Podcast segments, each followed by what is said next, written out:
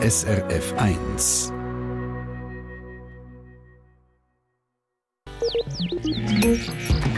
SRF 1 Ratgeber Garten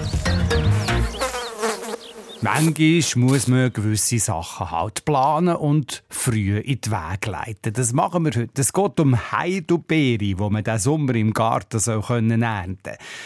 Was es dazu braucht? Viel, viel Fichten, sagt man. Frage an die Gartenexpertin Silvia Meister. Wieso sind Heidelbeere zufrieden mit Sagmau?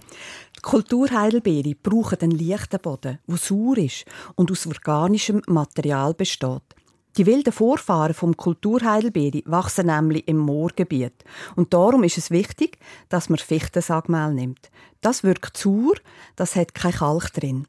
Hingegen Sagmehl von Laubbäumen ist kalkhaltig. Das geht nicht. Wie kommt man denn zu diesem Fichtensagmehl? Könnte man doch nicht einfach Häckselgut aus dem eigenen Garten nehmen? Für diese Anbauweise braucht es Fichten oder Föhrensagmehl. Mit Häckselgut funktioniert es nicht.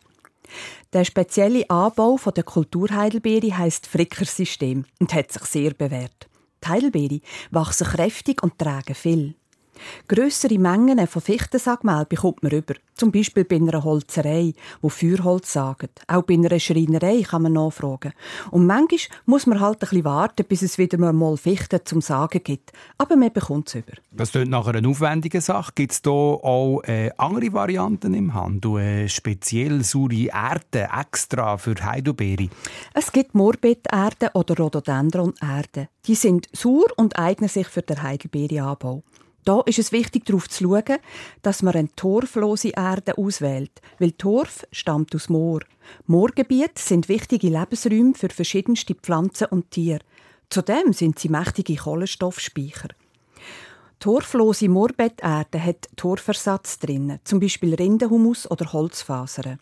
Da zeigt sich auch wieder ein Vorteil vom Fricksystem.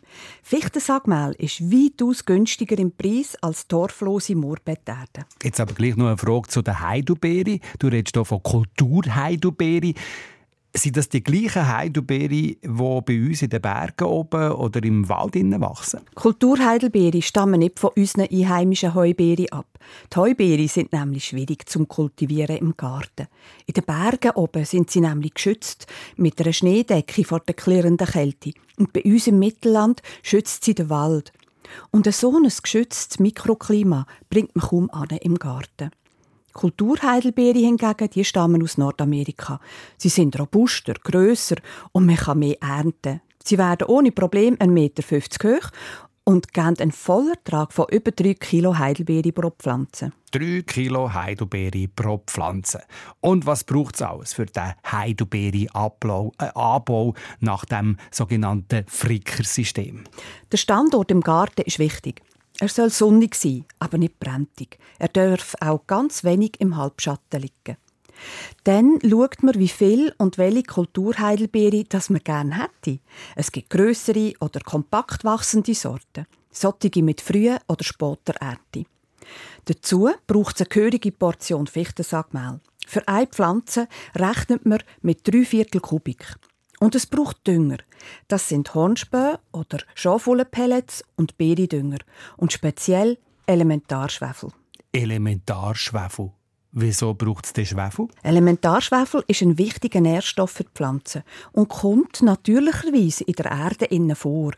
Fichtensagmehl ist aber keine Erde und es fehlt ihm der Schwefel. Und dazu kommt, dass der Schwefel auch den Boden sauer macht. Darum gibt man Schwefel dazu. In Baumschulen, die Kulturheidelbeere anbieten und das Frickersystem können, bekommt man auch Elementarschwefel über.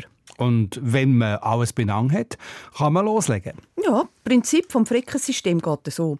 Man macht einen Graben, der ist 1,20 Meter breit und 30 cm tief. Ein Teil der Erde kann man gerade im Graben noch am Rand anschaufeln. Der sorgt für Festigkeit vom Beet. Dann füllt man mit Fichtensagmehl auf, und zwar so viel, dass ein hügeliges Beet entsteht. Die Beetform ist also bombiert. Dann wird Dünger und Schwefel drunter gemischt und dann muss man vier Wochen warten, bis man die Heidelbeere setzen kann. Darum ist jetzt Anfang März ein guter Termin zum Anfang.